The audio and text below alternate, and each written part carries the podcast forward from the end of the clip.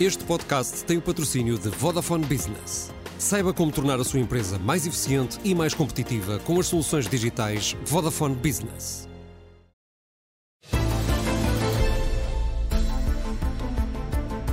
Está com a edição da noite, tempo agora para o antes pelo contrário, hoje com Inês de Medeiros, em substituição de Pedro Delgado Alves e Francisco Mendes da Silva.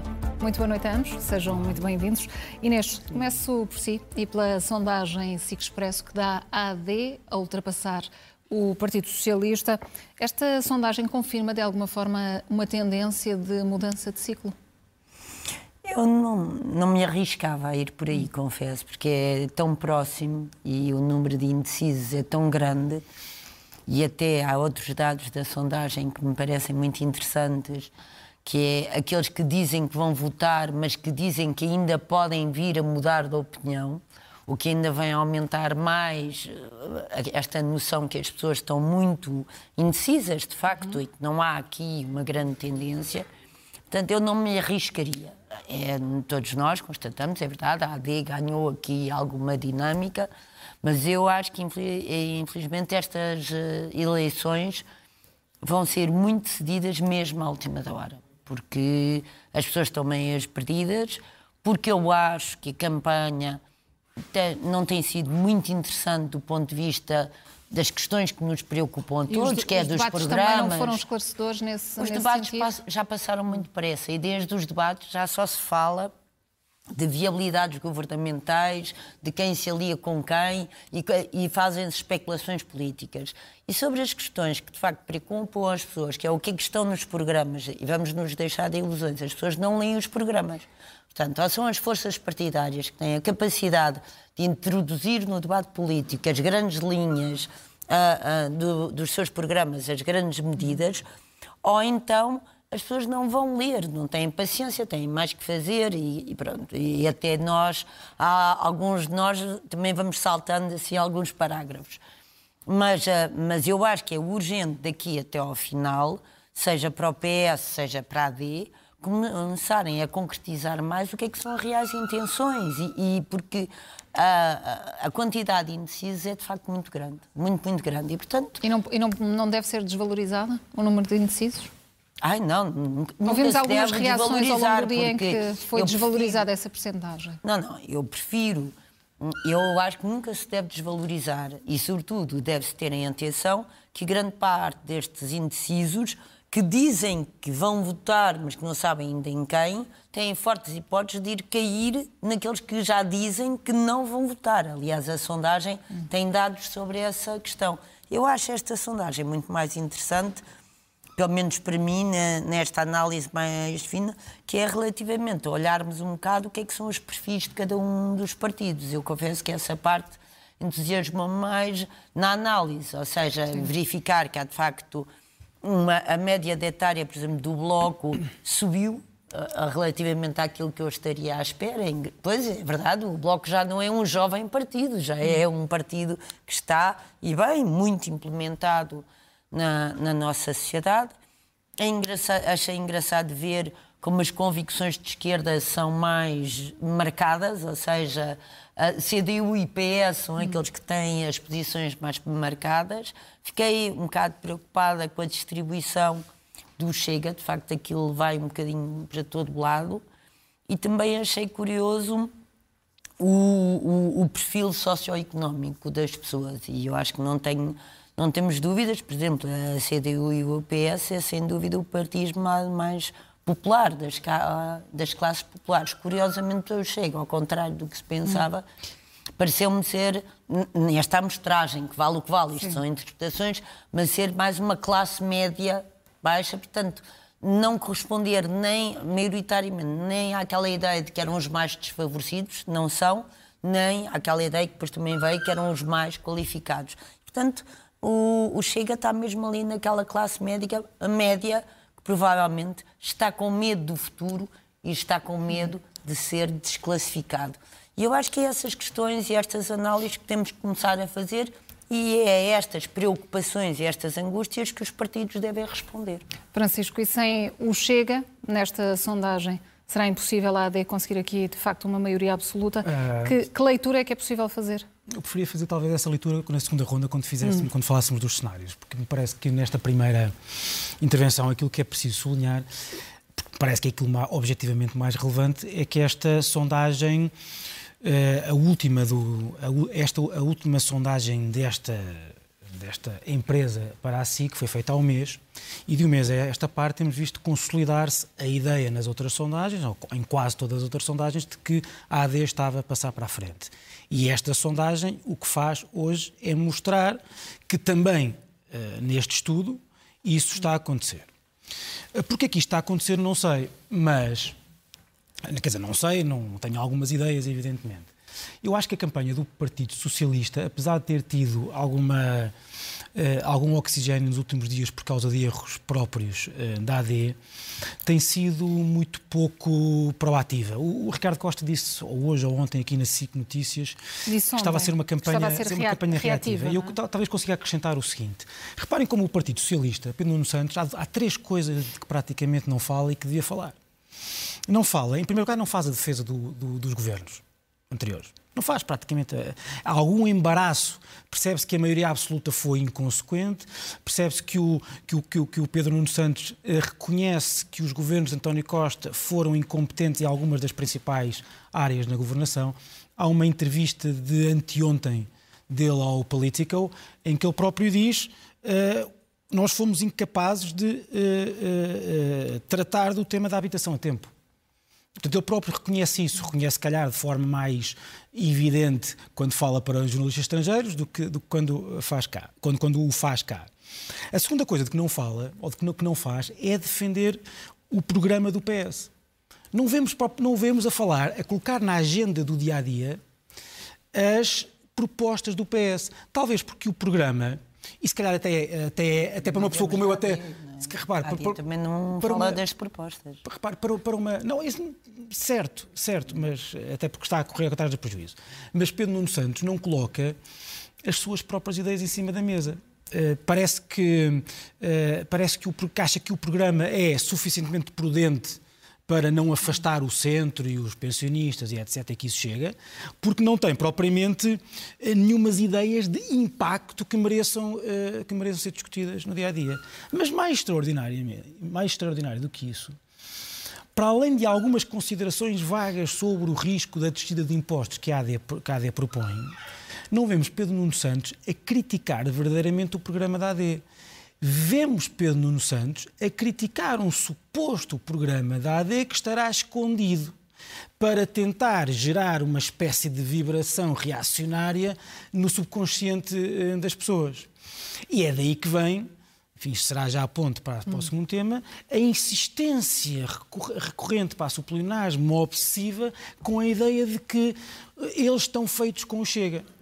Uh, e essa, uh, alguém lhe vendeu que, como isso teve sucesso em 2022, uhum. ele não pode sair daí. Só que isto que, o que faz, o que faz é que, de facto, nós, como, como, e concordo com a Inês, nós não estejamos a discutir programas eleitorais, estamos a discutir um programa uh, uh, supostamente escondido da AD e não saímos, há dias e dias que não saímos da discussão sobre os, sobre os uh, cenários pós-eleitorais com cada um dos candidatos a propor alguns, quer dizer, cada vez mais uh, absurdos.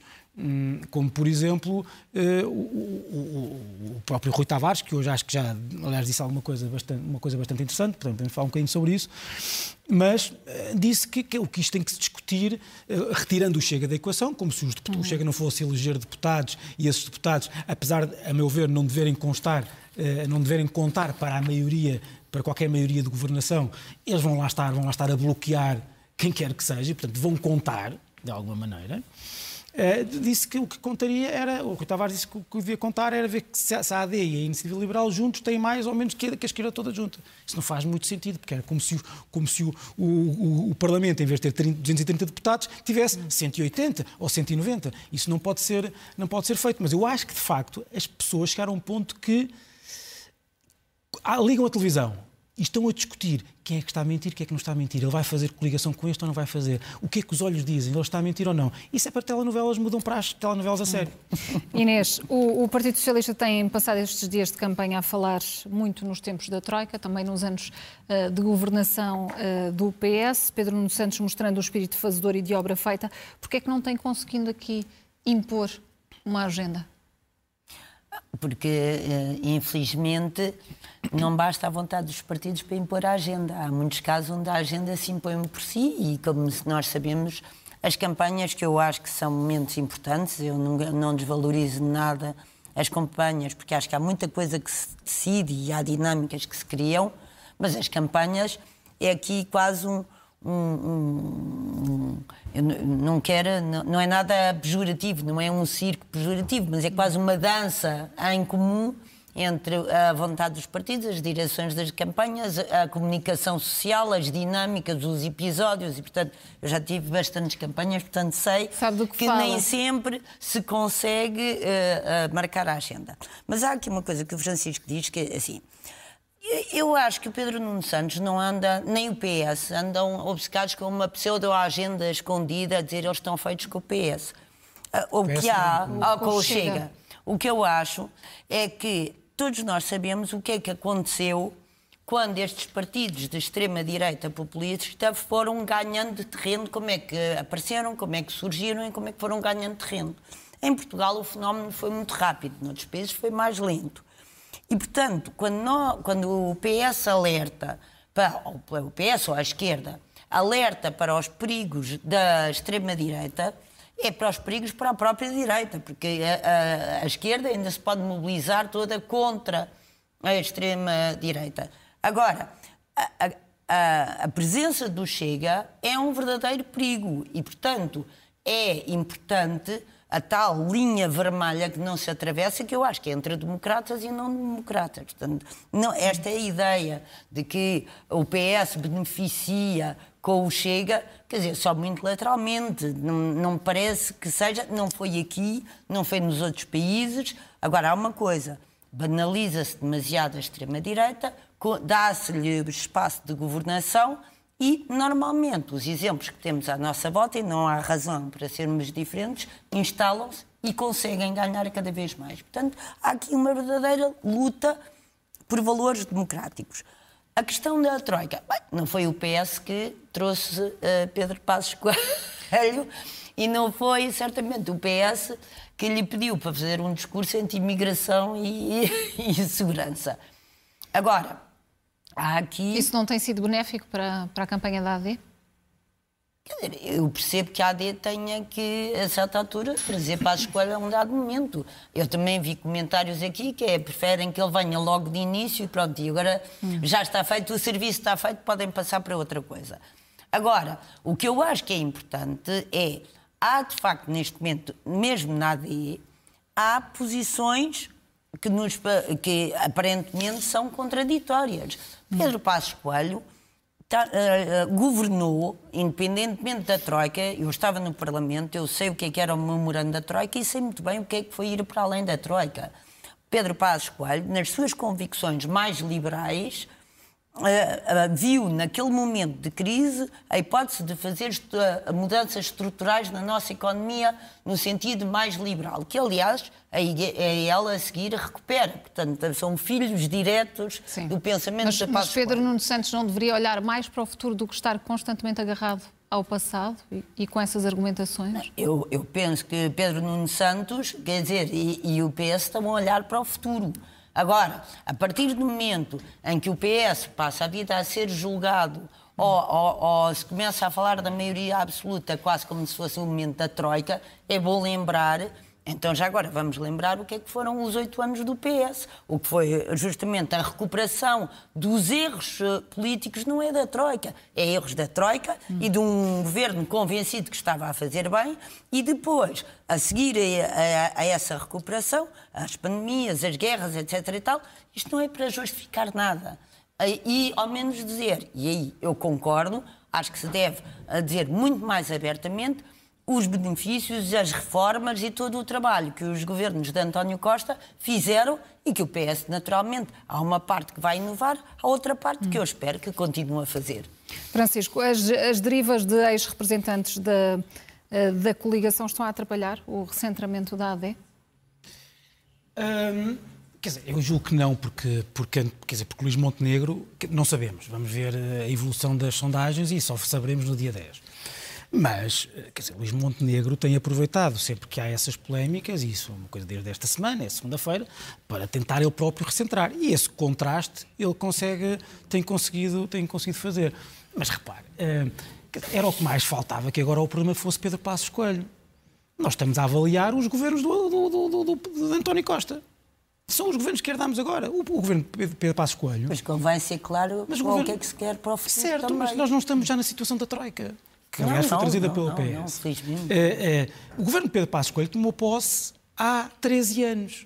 Francisco, foi trazida pelo PS. E o PS não trouxe... Não, o PS, o PS está a governar agora. A o, PS, o, PS, o PS quer, o PS quer, é, obviamente, falar de Pedro Passos Coelho porque é uma forma de não falar dos governos de António Costa.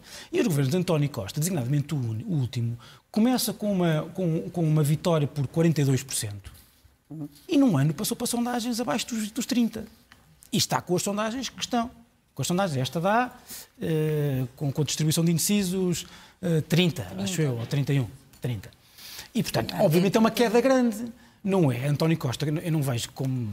Há muita gente que diz que é o grande ativo do PS. Eu não sei como é que é o ativo do PS. Se, se o PS das últimas eleições para agora está eh, eh, está, eh, está como está. Ah, e, portanto, enfim, não parece que isso vá ter grande, grande relevância.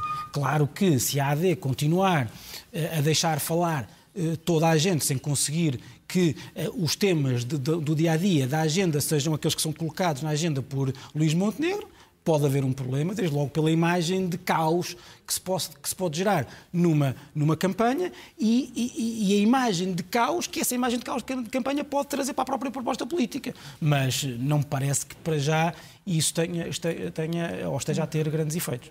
Mesmo hoje, com, com a entrada de Assunção Cristas na campanha, e Mariana Mortágua de imediato a, a, criticar também, porque tinha colocado hoje na agenda a habitação a colocar e a lembrar a Lei Cristas. Era o que mais faltava quando o, o, cabeça de lista, do, o melhor, o, o candidato a primeiro-ministro do, do, do, do, Partido Socialista é o ministro responsável pela área de habitação, que ele próprio diz, como eu, como eu referi há pouco, à imprensa internacional, que o governo foi incompetente em matéria de habitação, era o que mais faltava que agora o problema fosse a Associação Cristas. Inês, assim sendo, faz, faz bem uh, Luís Montenegro em dar aqui uh, gás zero aos uh, possíveis cenários? Pelo menos tem mantido a coerência nesse sentido. Isso eu acho que ele faz bem. Agora, eu acho que a apreensão das pessoas é legítima, porque, como eu estava a dizer, sabemos que dentro da AD há várias correntes e dentro do próprio PSD também há várias correntes. E, portanto, é verdade, uh, Luís Montenegro tem tentado centrar-se, mas assim que ele vira à esquina, as, as, coisas são disparadas por outros sentidos e de forma um bocadinho caótica, como dizia o Francisco. Agora, é evidente que, eh, sobretudo em certas matérias, como, uh, como a habitação, uh, sim, eu acho que coletivamente, eu não li a entrevista do Pedro Nuno Santos, eu acho que coletivamente governos do PS e do PSD olharam para o problema da habitação um pouco tarde Sim. Sobre isso eu não tenho dúvidas. Mas do PSD Agora, não, não começou, o problema da habitação não começou com o António Costa, ah, já vinha na altura da, do governo com a Assunção Cristas. Sabemos que a Lei Cristas teve consequências que não eram certamente desejadas pelo governo então, mas teve consequências diretas. E foi revogada e pelo sim, PS, não? E sim, a, a, a, consciência o governo, o governo que tínhamos que não construir... Revogou. E qual é que é o problema da lei, então? Mas eh, eu volto a dizer, o problema da habitação, como diz o Pedro Nuno Santos, não há balas de prata. E sim, acho que nós todos temos que olhar para o momento em que fizemos o último grande programa de construção de habitação e pressentir o que é que podia acontecer. Apostamos na requalificação das cidades, foi fundamental. Não estávamos é à espera. Este fenómeno nem é de gentrificação, é este fenómeno onde o património passa a ser um ativo extraordinário e a velocidade e a violência com que este fenómeno aconteceu aqui como aconteceu noutros países, num país que tinha tão pouca margem de habitação pública, teve efeitos muito brutais muito rapidamente. Francisco, 40 segundos finais. Uh, há uma coisa que a sondagem diz, é que o voto útil vai ser fundamental. E Luís Montenegro tem a vida um pouco mais facilitada, porque à sua direita há muito mais por onde, por onde ir buscar votos. Uh, e para além disso, o Luís Montenegro disse: Eu não faço coligação com Chega. E a, e, a, e a forma de convencer quer o eleitorado do centro, quer o eleitorado de direita, que pode estar indeciso entre Ventura e Montenegro, é relembrar duas coisas. Uma, a promessa de Luís Montenegro: não governo, se não, se não ganhar as eleições, não governo com, com o Chega. E segundo, o Presidente da República já disse que só dá, só dá posse ao, ao, líder do partido que ficar em primeiro hum. lugar. E, portanto, Luís Montenegro vai ter que passar uma semana a dizer a esse eleitorado que gosta de brincar com o fogo que há sim, as sondagens dizem que há uma maioria sociológica de mudança, mas a mudança só vai ocorrer verdadeiramente se a AD ficar em primeiro lugar.